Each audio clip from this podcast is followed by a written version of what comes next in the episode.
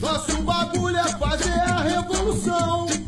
Pois sem martelo e com o copo na mão. Vermelha é nossa bandeira e o nosso coração. Vamos começar esta reação. Cara, tem 27 é, minutos de vídeo. Qual que é a possibilidade de eu conseguir fazer isso com menos de 12 horas? Nenhuma, tá? Então nós vamos reagir pelo menos aos três primeiros minutos, que é assim que eu funciono. E nós vamos falar de eleições. O Gabriel Colombo, 32 anos, né, Gabriel? Você é candidato ao, ao governo do estado de São Paulo. Você é o mais jovem? O mais jovem. É, eu vou até, para a gente começar, é, me fala um pouco É, o, o Gabriel, gente, ele é agrônomo e ele tem um mestrado em ecologia, uma coisa assim. do. Ô, Conrado, já melhorou a nossa comunicação? Então tá com a gente aí, ótimo, Fernando Conrado, Gabriel.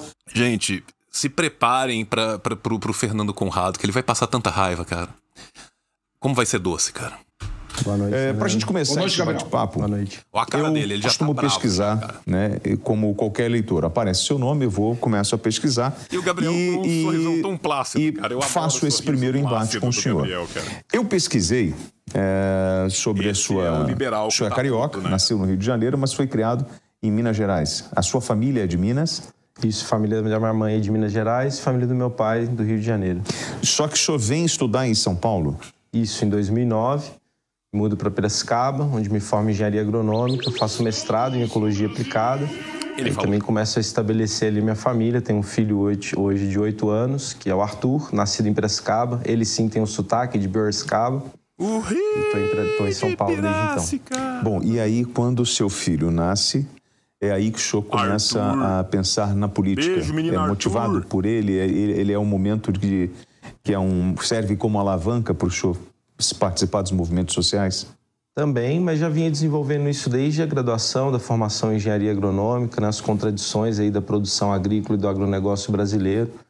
Sempre tive um trabalho junto aos movimentos sociais e populares do campo e depois também na cidade. E Cara, o, o negócio que é fenomenal, né, cara? Como os caras são é, burro, né, velho?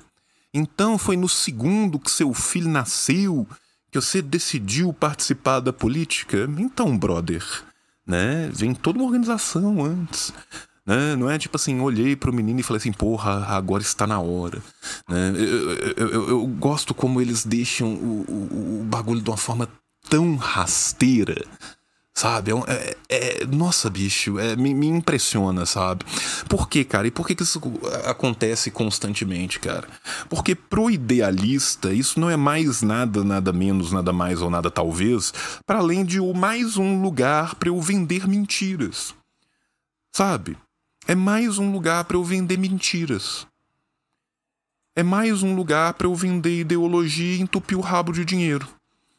Ou como um membro da classe que de fato é o status quo, ou como um cachorrinho patético da classe que de fato é o status quo. Pro trabalhador, meu filho, o pau canta desde sempre. Desde o começo da vida. Não é esse lindo momento que você tem uma epifania, sabe? Ai, agora que meu filho nasceu, vou plantar uma árvore e escrever um livro. Porra, meu irmão, facilita a minha vida, né? E já começa com a questão, né? Então você não nasceu em São Paulo? Sua família é de Minas e do, do Rio de Janeiro? Então quer dizer que você tem o sangue impuro? a gente teve lutas políticas amplas no Brasil, sobretudo a partir, desde 2013, a partir de 2013, que a juventude teve um papel destacado e eu, como jovem, também estava participando de todo esse processo. Em 2015, me decido organizar no Partido Comunista Brasileiro né, e começo a atuar também partidariamente. Nas Eu preciso de pegar o, o meu cinzeiro, porque eu não vou conseguir tancar isso sem tabaco, não, tá? eleições, essa é a primeira vez que participo como disputa, justamente para trazer o caráter né, dessas lutas populares para esse momento eleitoral. Vamos falar dessas lutas populares que, por exemplo, quando eu entro aqui, Cara, cara, cara, olha, olha a cara, velho. Bicho, olha o sorriso invertido, velho. Olha, olha a tensão, cara. Olha a tensão deste maceter, cara. Ele já está puto, cara. Bicho, olha, ó, sério, cara. Sabe? Não, não, não passa, não passa Wi-Fi nesse maceter, cara. Cara, que, que, que loucura, bicho. O, o, o grau de putidão, tá? É, é um bagulho de louco, tá? É, o externo, é, esternocleidomastoide aí vai sofrer, tá? Gente, não façam isso, tá? Isso é péssimo pro seu masseter, isso é péssimo pro seu esternocleidomastóidico, tá? Então vamos evitar a boquinha de lua minguante, tá? É, essa é a primeira dica que eu vou dar. E agora vai começar a janta, viu, cara? Eu sei que agora são 11h50 da manhã, mas infelizmente nós vamos pular o almoço eu e começar a janta. A, a, em destaque tá lá. Ocupar as ruas contra a fome, a caristia, o desemprego e o golpismo. Uh, esse ocupar as ruas, o senhor pode definir para mim? Bom, nós tivemos diversas Aqui tá jornadas tá de luta ano passado, muito fortes e importantes, para acelerar o processo é, de vacinação né, no Brasil, que estava letárgico. O Bolsonaro fez disso um grande e corrupto negócio também da negociação com as vacinas. A gente teve êxito nisso. Nosso lema era vacina no braço, comida no prato. A fome no Brasil atingiu índices alarmantes. Em 2020, com é, 19 milhões de pessoas, 14 milho, 19 milhões de pessoas e em 2022 atingindo a maior marca histórica com 33 milhões de pessoas em situação de fome, né, superando a média mundial pela primeira vez na história. Né, um, o Brasil, que é um país de dimensões continentais, com um agronegócio que bate recordes de lucro, de exportação, de produção, mas não tem conseguido alimentar né, sua própria população, a maioria trabalhadora desse país. A ocupação das ruas também nesse sentido de luta dessas reivindicações. A gente entende que não dá para esperar só as eleições, que a luta política se faz como sempre se fez na história, Raul parte significativa das conquistas que nós temos, não só reais. Come, Come on, Barbie, let's go let's party. Go communist. Oh, oh, oh, yeah. Come on, Barbie, let's go party. Cara, a calma, a calma, a placidez do, do Gabriel é impressionante. Impressionante. Muito calmo, muito plácido. Muito plácido. Parabéns. No Brasil, mas em todo o mundo, se fez com luta e mobilização popular. É, Gabriel, quando eu entro no site, é, eu tenho. Bicho, se vocês conseguem o, o, ver isso e não rir, é, o seu fusível do riso queimou, tá? Procure uma casa elétrica perto de você e compre um fusível novo, velho. Se você consegue olhar pra cara do Gabriel e olhar pra cara do Conrado e não rir, cara. Bicho, o maluco tá. O, o maluco está putaço, sabe a figurinha do zap? O maluco tá putaço. Esse cara vai explodir, velho. É impossível você não rir disso, cara. Sabe? E, e o Gabriel, cara, o, o, o Gabriel está plácido. O Gabriel está impávido. Sabe? Tá tranquilaço, assim. Cara, o Abaf na, nas capas do CD do Immortal não faz essa cara. Tá? O Abaf sorri mais nas capas do CD do Immortal do que o Currada. É, é, é um negócio de doido. Em alguns temas, né? É onde o internauta pode pesquisar. Aí eu tenho perfil da burguesia brasileira, a exploração do serviço público terceirizado, medicalização da sociedade e racismo no Brasil, agronegócio versus natureza, morte e devastação ambiental. É, full pistola. O discurso pistola. é um discurso de enfrentamento. Perfeito? O que o modelo que nós temos hoje aqui em São Paulo, muito em função da administração do PSDB ao longo de todos esses anos. O que seria o senhor assumindo o governo do estado de São Paulo? Que ruptura seria essa? Perfeito, William. É, são 28 anos de governo do PSDB no estado de São Paulo que entregou um legado de desemprego. Agora a gente vive mesmo uma desindustrialização no estado de São Paulo, de sucateamento dos serviços públicos. No Brasil inteiro, da tá saúde, tá da educação, do estado de São Paulo transporte, com água, saneamento, energia, em diversas áreas. Primeiro, diferenciação que nós faríamos é que o nosso governo seria junto com o povo, junto com a maioria trabalhadora, aquilo que a gente chama de poder popular. É só assim que a gente é capaz de avançar. Nós queremos, temos como eixos do nosso programa aqui para o governo do estado de São Paulo, quatro pontos, né, que é o emprego, né, a moradia, a alimentação e a universalização dos serviços públicos, tudo isso pensando em qualidade. Por exemplo, na questão do emprego. Estado de São Paulo hoje, metade dos trabalhadores ocupados ganham somente até R$ 1.800. Isso é menos de um salário mínimo e meio. Com a inflação do, dos alimentos, da energia, da água, dos aluguéis, nós sabemos que isso dá para muito pouca coisa se vive na miséria, se vive na precariedade. Nós temos que virar esse jogo. Os governos hoje governam para uma minoria para atender seus interesses. Um exemplo a gente tem do país, né, os dados de que durante os dois anos da pandemia, os, os 62 bilionários que existem no país enriqueceram em 30%, enquanto 90% da população perdeu seus rendimentos, reduziu seus rendimentos. Isso é uma sociedade que aprofunda a desigualdade. Nós temos que enfrentar a desigualdade e pautar um governo pensando na maioria da população, não numa minoria que é muito privilegiada, enquanto a maioria vive uma situação de fome, de desemprego, de baixos salários, de precariedade generalizada das condições de vida. Bom, como fala bem, velho? Como fala bem? como fala bem. E, e, e, é um discurso que, além de ser muito fluido, é absurdamente claro, bem concatenado, tranquilo, muito bom. Se existe alguma vantagem na participação no pleito burguês, a vantagem é exatamente essa de expandir a luta, de expandir a ruptura com a ideologia. Essa é a função da participação dos comunistas no pleito burguês. Eu discordo de milhões de coisas do PCB, mas eu tenho que dar aqui a César o que é de César. Muito bom. Muito bem feito, muito importante isso que ele está falando aqui, de uma forma plácida, de uma forma tranquila e depois virar a jantada. Tá? Depois virar a jantada.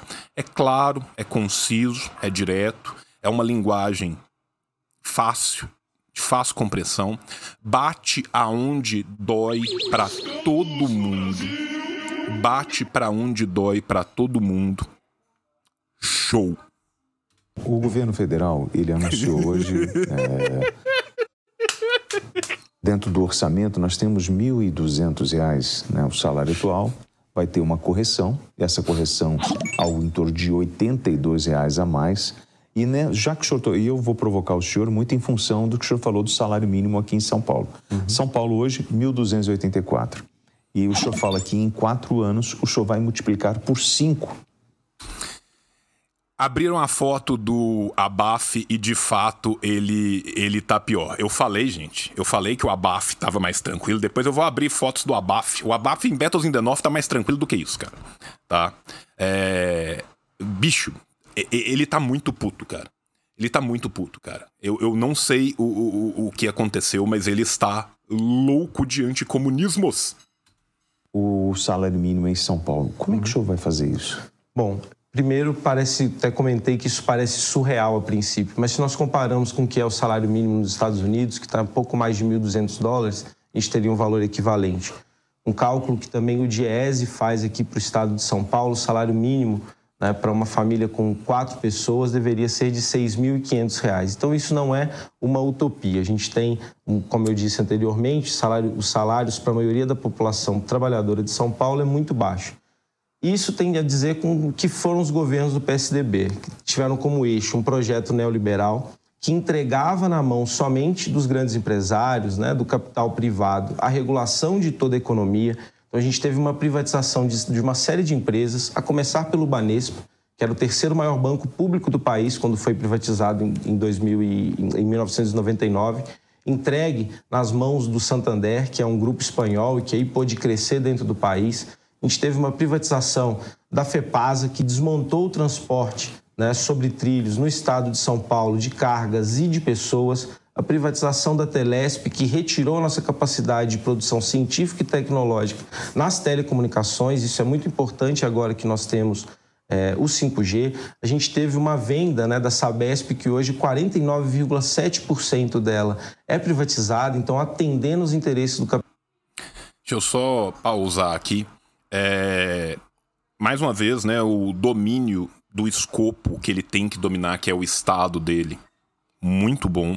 E uma coisa que ele fala aqui, gente, a gente tem que entender é que você pode ter um salário mínimo estadual sim, tá? É esse tipo de legislação ele é concorrente. Os estados também podem legislar sobre isso, tá? Então isso não é só plausível como orion, é, horizonte de luta, isso também é plausível dentro do organograma do Estado de Direito burguês, tá? Só para falar tá cobrindo os pontos muito bem, de uma forma muito pertinente, é, muito bem é, estudado, né? Os dados, os dados são muito importantes, cara. Você conseguir trazer essas citações que você embasa elas facilita muito para combater qualquer ponto. Eu tô louco para chegar na hora, tá? Que o nosso querido sorriso de meia lua para baixo. Pix mandou dois coisa. reais. Tio, já pensou em participar desse lindo jogo democrático? Às vezes sim, às vezes não sabe? Eu enxergo diversos limites dentro do pleito burguês, mas eu acredito que ele, se for ser usado, tem que ser usado dessa forma, tá? É para isso que serve. Dessa forma aí, tá? Para isso que serve, tá? Então assim, em se usando dessa forma, sim, se expande, sim, tem uma funcionalidade. O que não serve para absolutamente nada é o reboquismo, é ser puxadinho de partidos que, para chamar de social-democrata, tem que ter é uma boa vontade sem fim. Né? Se for de fato usar o que é o marxismo-leninismo, não sou só eu, gente. Lenin falou disso, Marx falou disso, mas mais do que isso, o Partido Comunista Chinês falava disso.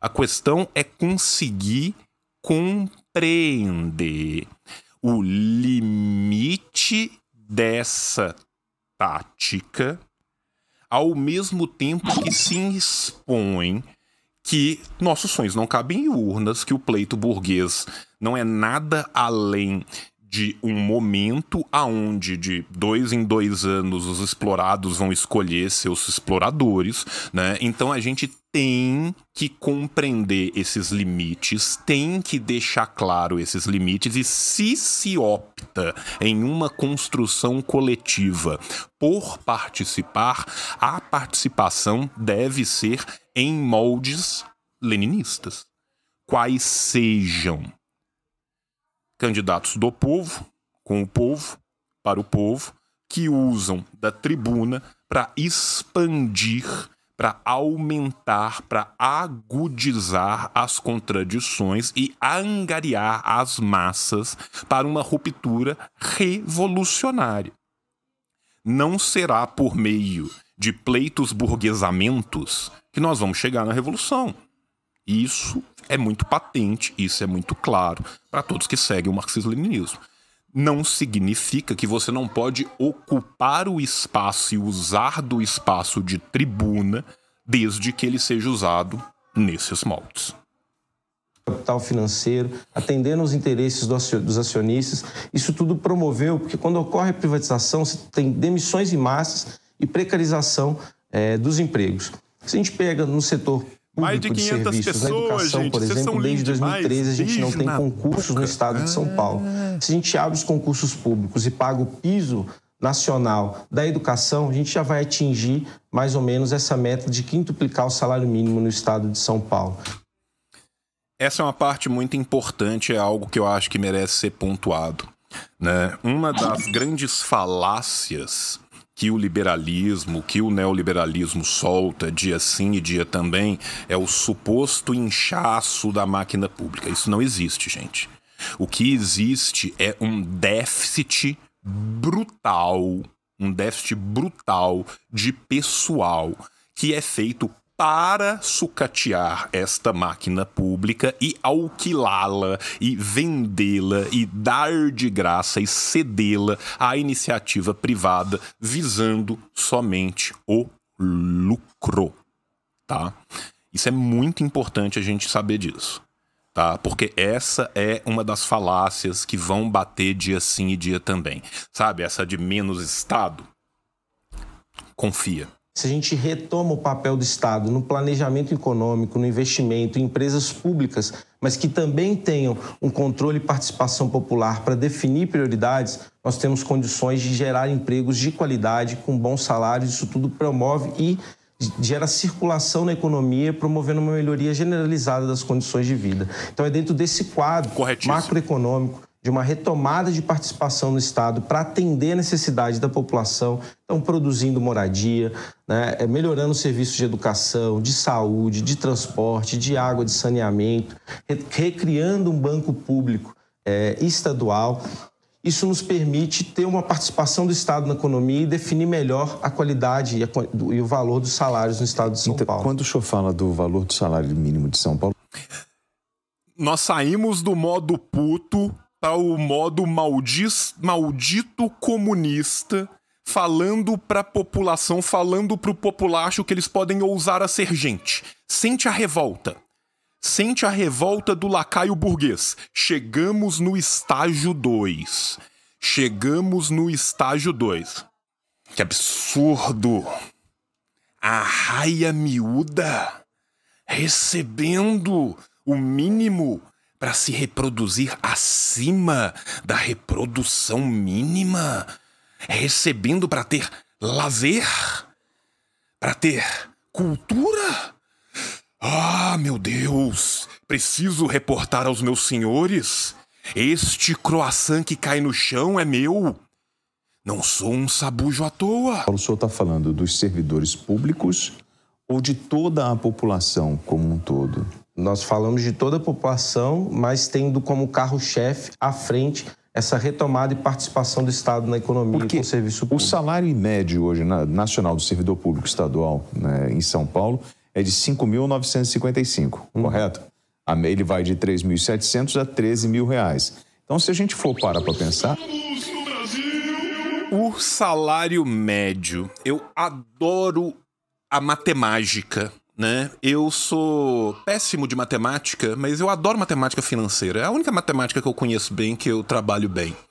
Vamos lá pegar o ardil, ardil, ardil estatístico, tá? O salário médio, então o que, que nós estamos falando? Nós estamos falando que se tem 120 mil pessoas que recebem 2 mil reais ou 3 mil reais, mas temos um desembargador que recebe 100k, né? Temos um analista financeiro que vai ter seu cargo equivalente aos da Receita Federal recebendo 28 mil, né? Aí a gente pega a média e faz isso. 28, 3. Olha só, a média é tanto. Gente, o, o número serve para qualquer coisa né? Média não é métrica. Média não é métrica.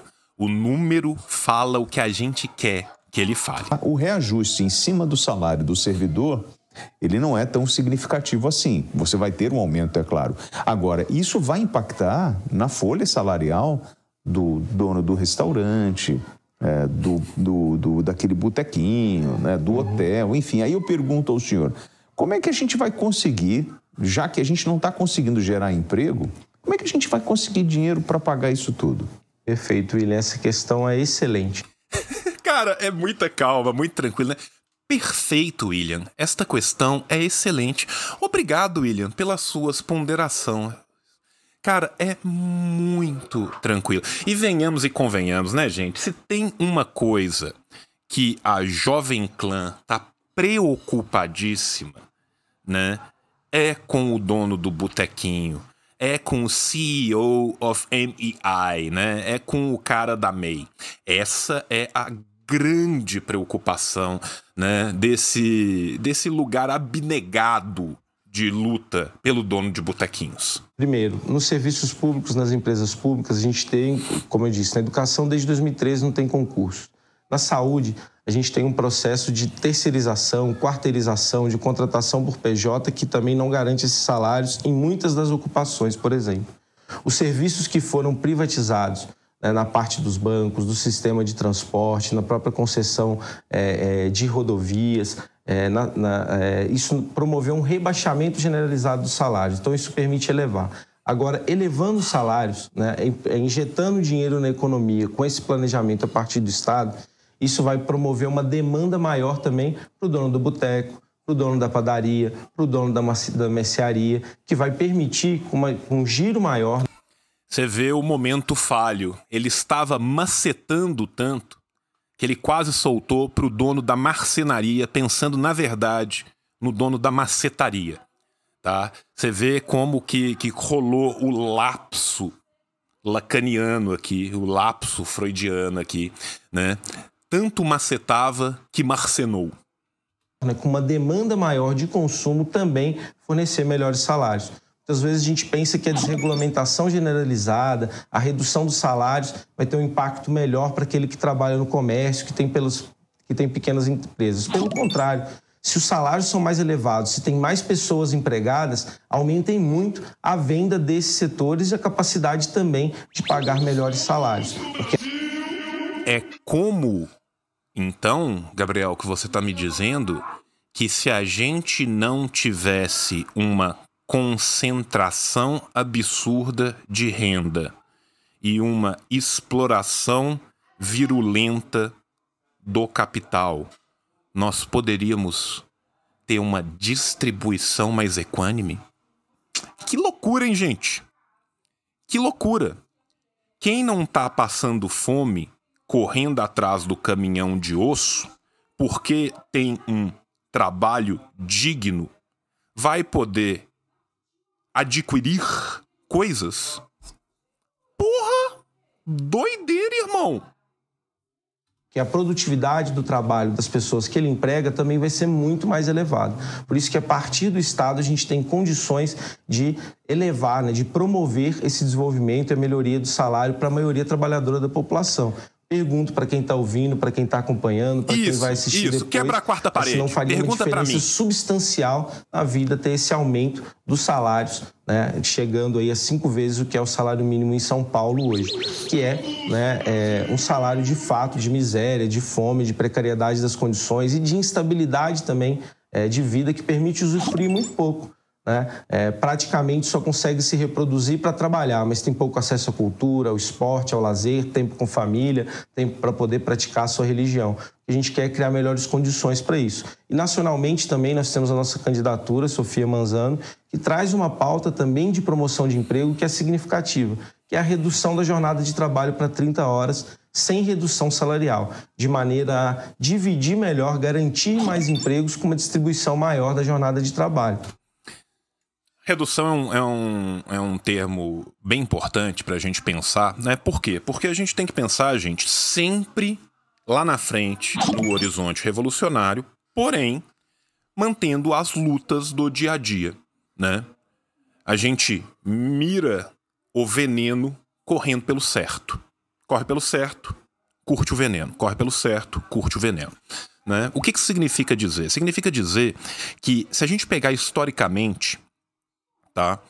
Todos os momentos aonde o capitalismo foi minimamente humanizado, desbarbarizado pela luta intestina da classe trabalhadora, a reação da burguesia sempre foi: isto é impossível, isto quebrará o sistema.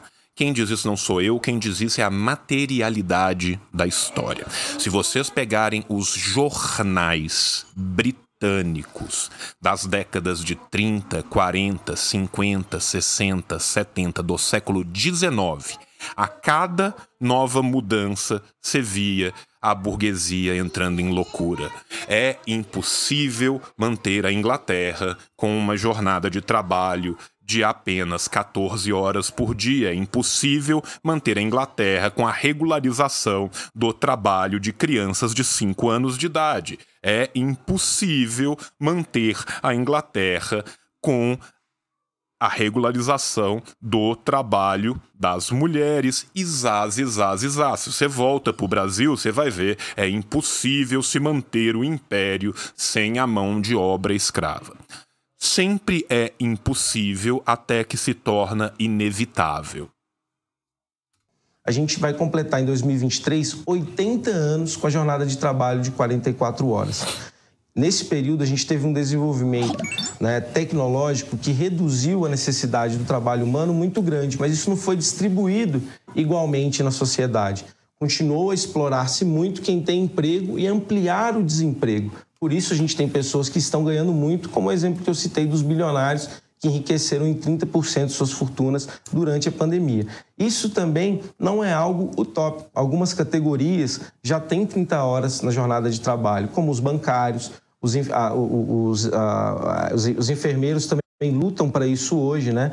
Estão lutando pelo piso nacional e a segunda bandeira principal é a redução da jornada de trabalho também para 30 horas. Algumas, alguns setores da tecnologia da informação também têm jornada de 30 horas a gente tem que fazer isso chegar nos setores-chave que empregam em massa na economia, como, por exemplo, a construção civil, a agricultura. Bom, Gabriel Colombo, ele que é candidato ao governo. Ai, ai. Essa, esta pausa é maravilhosa. Cara, é, o GM Gal tá falando aqui, né? Ótimo esse ponto. A produtividade aumentou pra cacete por conta da mecanização e informática. A gente segue trabalhando a mesma quantidade de horas. Permitam-me contar para vocês um pequeno exemplo de um lugar há muito tempo atrás chamado Acádia. Quando consegue se desenvolver o ciclo fechado tá? Da engenharia hidráulica para irrigação dos campos e se passa a colher o dobro porque se passa a colher duas vezes, eles passam a ter dois anos dentro de um. E com isso eles passam a ter dois festivais, dois momentos de férias, eles passam a trabalhar a metade quando a produção dobra. Isso é a coisa mais humana e correta do planeta. Tá? A gente não faz isso por quê? Porque o nosso sistema precisa de gerar mais valia sem parar e precisa de gerar lucro sobre lucro para que o lucro do sistema seja lucro. Eu não canso de dizer isso. Não canso de dizer isso. E é muito importante a gente dizer isso, tá? Que lucro no sistema capitalista não é lucro, é lucro sobre lucro. Se uma empresa tem um lucro no primeiro ano de 11 em cima de 100, ela rendeu 11%. Se no segundo ano, a partir dos 111, ela ganha outros 11, ela teve um decréscimo do seu lucro. Este é o sistema que nós vivemos. E é isso que é usado para criar esse véu da ideologia, aonde cada vez mais nós ratos temos que girar cada vez mais rápido a rodinha, enquanto tá o pessoal sentado na cadeirinha, gordinho com a cartola do Monopoly, né, do banco imobiliário e com o seu monóculo, falando: trabalhem, trabalhem, trabalhem escravos. Tá? Então essa é a taxa, é assim que funciona, gente tá? Então é isso aí. Governo do Estado de São Paulo pelo PCB. Depois desse primeiro embate, agora vamos para o comentarista PAN, Fernando Conrado. agora vamos para o comentarista PAN, Fernando Conrado. Vou continuar nessa mesma linha aí, Gabriel. Começou bem, nós estamos pouco nervoso e pouco puto. Antes de mais nada, prazer falar contigo aí. Nota-se o prazer, muito prazer. Muito prazer. Né? É, vou citar a música de Vermelho Quente Chile Pimenta. Né? I like pleasure spike with pain. Né? Eu gosto do prazer misturado com dor. Né? Nós estamos sentindo o prazer. Muito prazer. Boa noite a todos os nossos uh, telespectadores aqui da Jovem Pan. Gabriel, quando tu fala nessa história de criar mais Estado para o Estado prover mais soluções para as pessoas, me lembrou aquela história do Barão de Munchausen, né? Um, um personagem fantástico ele está dentro do pântano e ele está sendo afogado no pântano até o pescoço. O sorriso, cara, o sorriso plácido, a tranquilidade. Cara, olha essa pausa, cara. Olha essa pausa, olha esse momento. Cara, coloca no fundo do Conrado, põe um cigarro na mão dele e põe um mapa atrás com vários pontos. Põe um cigarro na mão dele e põe um mapa atrás com vários troços pingados. É literalmente o meme do maluco conspiracionista com o cigarro na mão apontando pro mapa é um mar de tranquilidade que nós estamos vendo aqui, gente. E a solução para ele fugir disso tudo é ele se puxar pelos próprios cabelos e se tirar do, pan, do, do, do pântano, né? Então, uma coisa daí pelo que tu nos conta aqui, tem, um, tem, um, tem uma falha de lógica na história, tá? Quando Respira, tu fala dos, dos, Estados Unidos, ah, eles pagam muito mais, pagam muito mais até mesmo porque diante dos próprios pagamentos de, de salários lá, não estão aí os benefícios trabalhistas que a gente tem no Brasil que acaba... É isso que está faltando, gente tirar ainda mais benefícios trabalhistas. Sabe por quê? É só a gente ver como isso funcionou em qualquer lugar que, que isso funciona. Né? Vamos ver que beleza. Lembra da época que se a gente tirasse as malas de graça, o preço da passagem baixava? Vocês lembram disso? Baixou, não baixou? Você lembra de toda a, a, ideia de que se privatizar o preço cai, a qualidade aumenta? Aumentou, não aumentou?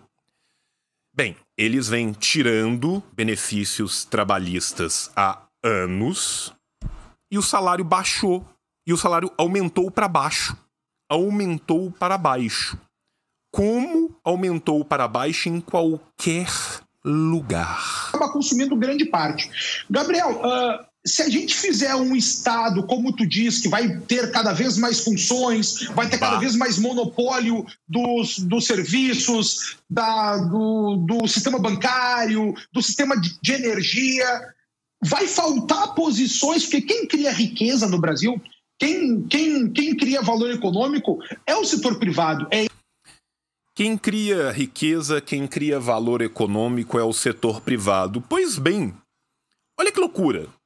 Tem um bagulho muito louco chamado história que a gente vem estudando há algum tempo, que nos conta que durante a contemporaneidade, os dois maiores saltos econômicos que quaisquer países do planeta já deram foram o da União Soviética, no pós-guerra, e o da China. O que, que tem em comum aí?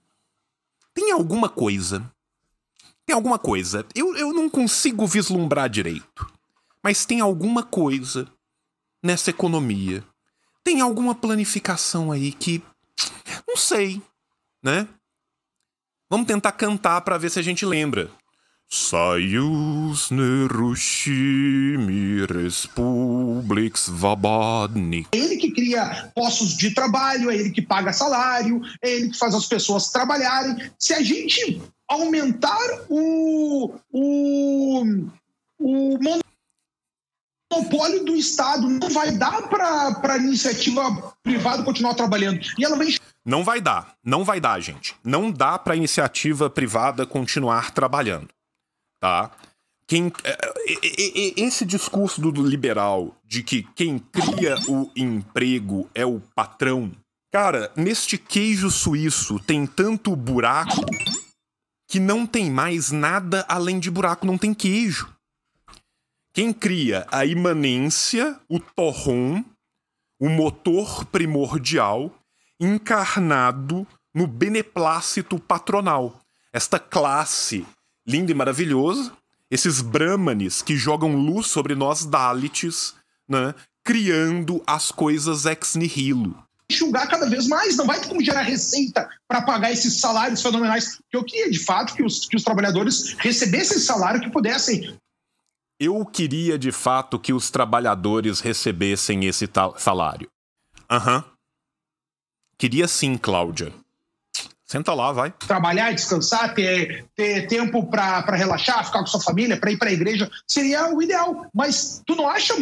Seria o ideal, mas como que nós vamos ter super lucro e super exploração dessa forma? Muito utópico isso, porque não tem. Assim, ó, dá um... Só isso. Onde é que vai sair um dinheiro para fazer isso? Se o dinheiro vem da receita, que é pago pelos privados, que é pago aí pela, no caso, a burguesia que tu, que, que tu tenta uh, achacar aí, fechar.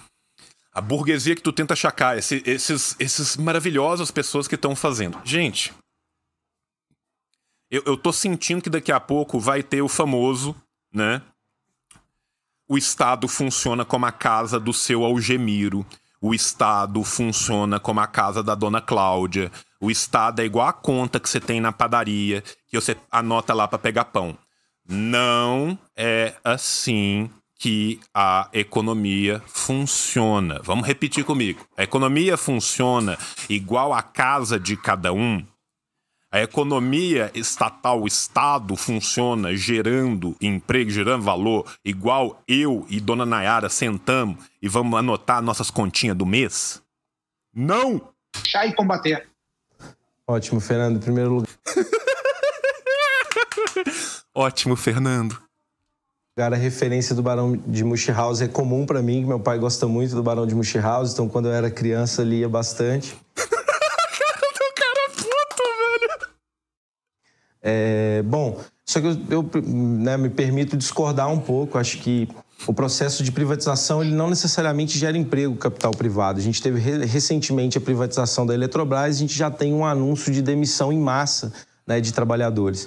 No estado de São Paulo, esses 28 anos do governo do PS, dos governos do PSDB, a gente teve uma retirada enorme do estado da economia com diversas privatizações e foi praticamente entregue na mão do capital privado o investimento, o controle, né, a direção da economia. E o que a gente observa no estado de São Paulo hoje é um processo de desindustrialização. Por exemplo, no Vale do Paraíba, que é uma região conhecida por ser um polo né, de tecnologia, é, é, de geração de emprego na indústria no estado de São Paulo, a gente vive um processo de fechamento de grandes indústrias, como foi a LG ano passado, na fábrica de monitores, é, como foi a Ford no ano passado também, e esse ano é, a Caoa Shell. E são empresas. Essas empresas são estatais, gente? A Ford, a LG. Essas empresas são empresas públicas? São sociedades mistas? São estatais? Acho que não, hein? Olha pra você ver que loucura. Então quer dizer que toda cartilha que é vendida é falsa? Doideira. Empresas que receberam muitos subsídios e incentivos fiscais por parte do Estado e fecham a porta, dão um chute na bunda dos trabalhadores e não pagam por nada disso. Né? Subsídio e remissão fiscal. Olha que loucura, a casa da dona Cláudia do seu Algemiro dá subsídio e dá remissão fiscal. Ela abre mão duas vezes da recolha. Ainda não rolou a quebra desse Estado. Porque se esse Estado né, tá dando subsídio, tá dando recolha e ao mesmo tempo ele vive só e tão somente dessa arrecadação, porque não existe nenhum tipo de produção de valor pro liberal. Os dois não bate, né? Sabe? O cara suado para apertar os dois botões ao mesmo tempo, não dá. Né? Então, o setor privado ele não tem essa capacidade, pelo contrário, né? ele trabalha, inclusive, é, se apropriando né, do patrimônio público que foi construído durante anos para poder ter seus lucros e rendimentos. Acho que um grande caso que a gente tem hoje, contemporaneamente, é o que está sendo feito com a Petrobras, com a política de paridade de preços internacionais, desde o Pedro Parente e Michel Temer, com continuidade também no Bolsonaro, que a gente produz aqui no Brasil em real e paga em dólar, isso para poder remunerar acionistas e permitir a entrada de petroleiras internacionais aqui no país. Né? Perdendo a nossa soberania energética em um setor que é fundamental, que é o petróleo, no mundo hoje, né? e perdendo a nossa capacidade também de refino e a gente pagando caro na bomba, muito caro, com efeito em cadeia para toda a produção, para todas as mercadorias, contribuindo muito para a inflação, para o que tanto gostam de dizer os liberais, para o custo Brasil, com a elevação do diesel, por exemplo, que hoje é mais caro que o etanol é, e, e que a gasolina.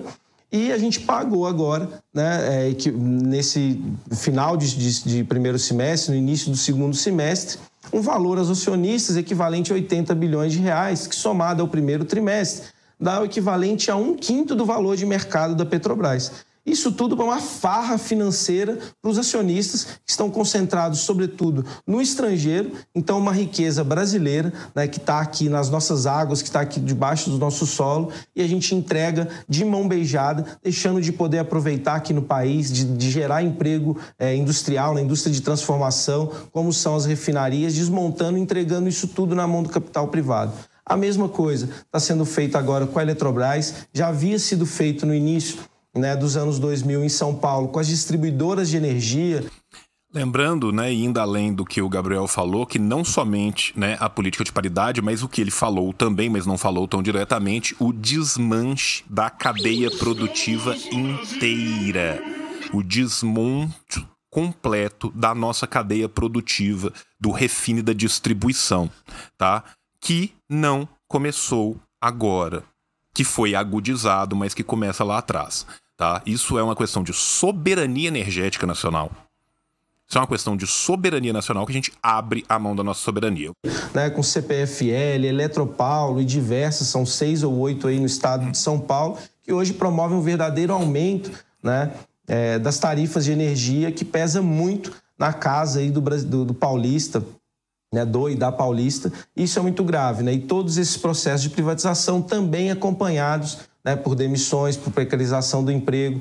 Então, não é, é, a burguesia que produz essa riqueza. O Estado também tem cap capacidade de dirigir esse processo. E mais, né, é, garantindo condições melhores para os trabalhadores e para trabalhadoras e definindo setores estratégicos que atendam às demandas que hoje são tão necessárias para a maioria da população. Veja bem, no país hoje, a gente tem 100 milhões de pessoas que não têm acesso à coleta de esgoto, 35 milhões de pessoas que não têm acesso a água tratada e 33 milhões de pessoas que passam fome. Ou seja, saneamento, água e alimentação são três coisas básicas. A gente está no século XXI discutindo 5G e não consegue garantir isso para a nossa população.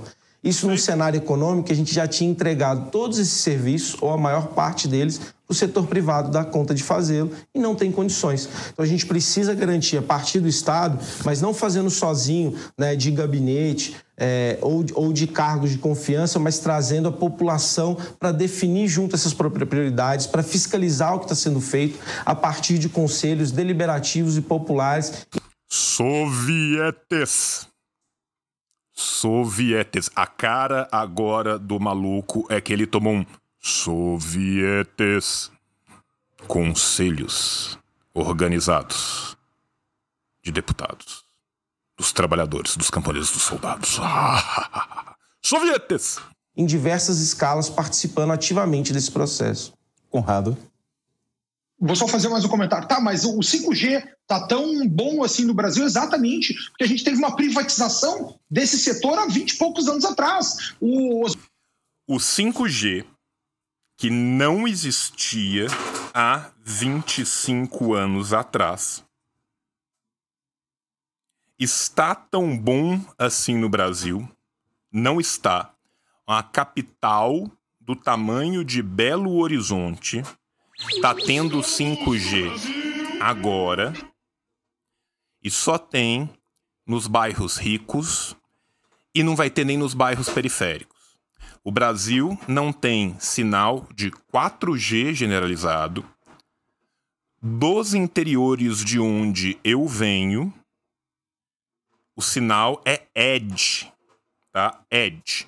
Zona rural de cidade de 40 mil pessoas, habitada, com muita gente que precisa que trabalha, tem EDGE em 2022.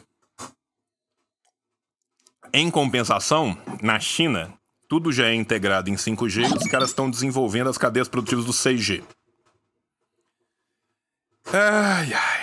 Devem ter privatizado todo o setor de telecomunicações e desenvolvimento estatal na China há 25 anos atrás, ninguém me contou. o sistema de abastecimento não está tão bom assim porque ele não tem essa mesma privatização. Fica na mão do governo. E aí a pergunta que eu. Gente, vocês sabiam que tem alguns locais no Brasil em que existem é, companhias de eletricidade, de saneamento, que são né, privatizadas. Elas são dez vezes pior Tá. Te refaço, porque eu, tu falaste, mas deu, falta um conceito aí que é o seguinte: ó, não existe dinheiro público. Né? O dinheiro público nada mais é do que o dinheiro dos pagadores de impostos, que é tirado do bolso dos privados. A pergunta é: como é que o Estado vai pagar tudo isso se não vai entrar mais dinheiro? Vai não vai entrar mais dinheiro, gente. As pessoas, quando 99% da população passa a ter mais acesso, não entra mais dinheiro. Inclusive, quem imprime o dinheiro, tá? É cada um dos empresários. É por isso que a gente ainda não passou, é por isso que aqui na Galha Merovingia, tá? Ainda não tem um sistema centralizado de moeda, um sistema centralizado de fronteiras, não tem. Esse é o problema aqui da Galha Merovingia. Cada barão, cada senhor printa seus torrões de cobre com a sua própria face. É assim que funciona o dinheiro. Bem-vindos todos ao século IX. Diminuir vai apertar né, o bolso dos privados, daqueles que pagam de um dinheiro que acaba Murro indo para todos esses projetos que tu pretende fazer. Perfeito, Fernando. Eu vou responder primeiro. Meu Deus. Cara, cada perfeito fulano, cada muito bom William, cada perfeito Fernando. É maravilhoso demais, cara. É maravilhoso demais, cara. Cara, é muito, é muito bom, cara. É muito impávido, é muito plácido, cara. Eu fico puto, velho. Eu não consigo. Eu tô fazendo comentário do rolê e eu tô puto, velho. O, o, o homem é. Cara, o homem é um estoico, cara. O homem é um estoico, cara. O homem é um estoico, cara. Perfeito, Fernando. Você vê que ele não se abala, cara. As emoções passam. O estoicismo fica. a questão das telecomunicações, citando a Telesp, depois a questão da água e saneamento, citando a Sabesp, e depois também a questão de como a gente vai fazer esse investimento. No primeiro caso, Tele- o sistema Telebrás e a Telesp, quando foram privatizados, a gente perdeu uma grande capacidade de produção de pesquisa e desenvolvimento, de capacidade de produção de tecnologia. O primeiro satélite brasileiro eh, foi produzido no início dos anos 90 pelo sistema Telebrás, Telesp, junto com o CPQD lá em Campinas, com a Unicamp e com o INPE. Ou seja, participação totalmente pública que nos permitiu fazer isso. Na cara, a partir não. do momento que a gente privatiza o sistema de telecomunicações, a gente entrega na mão de grandes grupos que são hoje recordistas no PROCON de reclamação eh, dos consumidores. né? Então, todo mundo, independente da companhia telefônica que tem, tem diversas reclamações, elas se revezam. Não estraga em quem, o enterro, né, Gabriel. recebe aí, ou sofre mais reclamações no, no direito do consumidor. né? E hoje, a implementação do 5G no Brasil ela é bastante escassa. E, inclusive, não é com tecnologia nacional e a gente não tem perspectiva de produzi-la. Se a gente tivesse hoje um parque tecnológico, uma empresa pública voltada a efetivar isso na produção industrialmente, a gente teria muito mais condições. E você vai ver a desigualdade que a gente já tem hoje no Brasil nas telecomunicações mais da quase metade dos municípios no Brasil não tem acesso à internet de banda larga hoje, por exemplo. No 5G, essa desigualdade de acesso digital vai ser ainda maior, porque o 5G, apesar de ser uma banda mais larga, de 3,5 GHz, ela depende de muito mais antenas para poder né, replicar esse sinal. Então, isso vai ser implementado aqui próximo onde a gente está, na Avenida Paulista, nos bairros mais nobres, mas não vai chegar nas periferias, nos bairros populares, nas cidades menores. Então a gente precisa justamente retomar para tanto melhorar a capacidade da telefonia, mas também para ter soberania tecnológica para universalizar o acesso ao 5G, que vai ser necessário não só para o uso do celular, dos computadores, dos tablets, mas também para uma indústria de ponta, né, dos próprios processos na saúde como estão sendo pensados. Tem como alguém que é tatuador aqui me falar se eu posso tatuar esse vídeo? Puta que pariu. É, é- mas é uma, é uma surra de dados, cara. É uma surra de dados, cara. É, eu, eu sou totalmente contra a pornografia. Ainda assim, eu acho que esse vídeo tem que ser upado né, no Xvideos ou qualquer coisa congênere, cara. Porque i- i- isso aqui é putaria, cara. Isso aqui é putaria, cara. Que coisa, velho. Que coisa, cara. Que surra, bicho. Que surra. Que macetada, cara. Que macetada. Sobre essa PESP, hoje ela tem 49,7% do seu capital privado. Em 2021, foi pago em dividendos mais de 600 milhões de reais para os acionistas. Dinheiro que poderia ser investido na ampliação do sistema de água e saneamento, na melhoria do que já existe hoje na rede e no cuidado com as águas no estado de São Paulo. A gente sabe o quão caro foi a crise hídrica aqui nos anos de 2014 e 2015 e muito pouco é investido porque tem que pagar os acionistas. O homem sabe todos os dados. Todos. o grau de preparo, cara. Que coisa bem preparada, cara. Tá? E, e, isso aqui é bonito demais de se ver, cara. Que coisa bonita de se ver. E sobre o investimento do Estado, São Paulo foi superavitário em mais de 40 bilhões de reais em 2021. Tem muito recurso em caixa e uma vez que você ativa a roda na economia, a capacidade de investimento no Estado vai a roda do nosso querido liberal foi ativada muitas vezes. Ampliar e muito mais. Hoje, o que a gente paga caro é muito né, em questões fundamentais, desde o combustível, como a gente já falou aqui, por conta de uma política de preços que beneficia uma minoria, né, é, que é acionista, que é o capital privado, junto com a Petrobras, e grandes empresas aí também vinculadas que estão entrando no Brasil, como a Shell, né? É, e também outro setor que é, é, a alimentação, por exemplo, o agronegócio, né? que tem todas as condições, nunca teve tanta liberdade e incentivo quanto nos governos Bolsonaro e hoje não consegue fornecer alimento barato para a população brasileira. Então, a necessidade, o planejamento, né? E a participação de empresas públicas, ela não é algo é, é,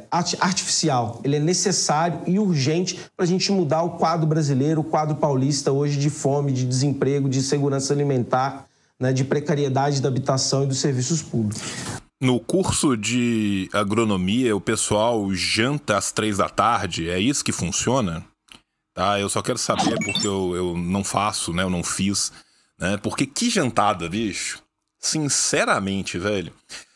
É, o, o, que eu gosto é, de um lado nós temos. Deixa eu aqui ver que a mão fica invertida. É essa mão aqui? Não, é essa mão aqui. De um lado aqui em cima, nós temos o cara que tá levando todas na palhaça com a cara de cu.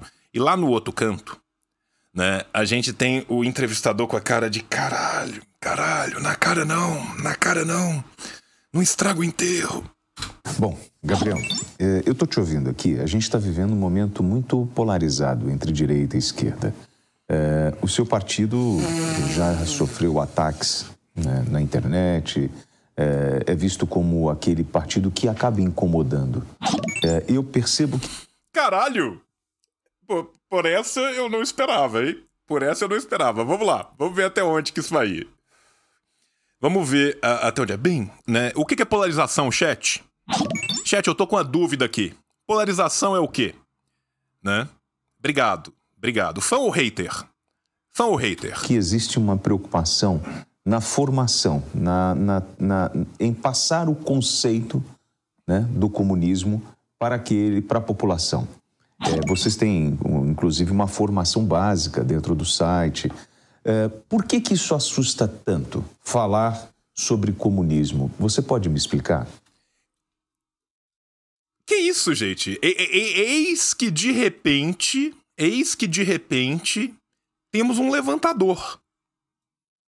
Lex Luthor levantou a bola. Do nada, do nada ele falou: "Mano, na moral, eu ouvi 25 minutos aqui e porra, o salário aqui é bom. Esse salário não dura para sempre, né? E esse grilhão no meu braço? Você pode quebrá-lo para mim?" Bom, há muito receio né, do comunismo, porque ele quer transformar. Olha o sorriso, cara, olha o sorriso. Tiramos emoções humanas do impávido, cara. Tiramos emoções humanas do impávido, cara. Abriu um sorrisão, cara. Abriu um sorrisão, cara. Olha o sorriso que ele abriu. Esse sorriso é de Oi, você vem sempre por aqui? Permita-me te mostrar a ciência imortal dos trabalhadores. Vem. Vem, camarada Lex Luthor. Vem que tem. Mas radicalmente essa sociedade que hoje produz justamente uma situação de miséria para a maioria da população e um privilégio e uma situação muito boa para uma pequena parte da nossa população.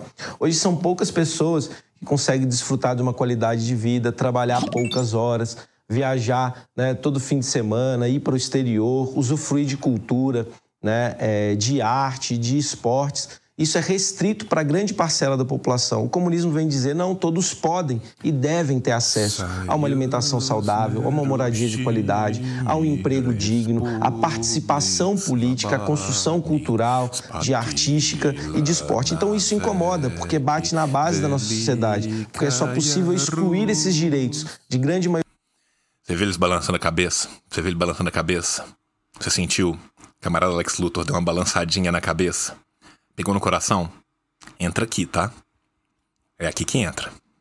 maioria da população se uma pequena minoria é muito privilegiada. E o nosso recado nas eleições, inclusive, tem sido muito demonstrar isso no cotidiano, como né, uma proposta comunista, socialista para o Estado de São Paulo, para o país, pode, é positiva para a maioria da população. E a gente pode pensar, inclusive, né, em figuras históricas mesmo, se a gente pensa né? mesmo na, na, formação mais básica. Né? Jesus estava do lado dos explorados e dos oprimidos. Aqui no Brasil, na figura. Balançou a cabeça de novo. Olha, Lex. Vem, Lex. Vem, Lex.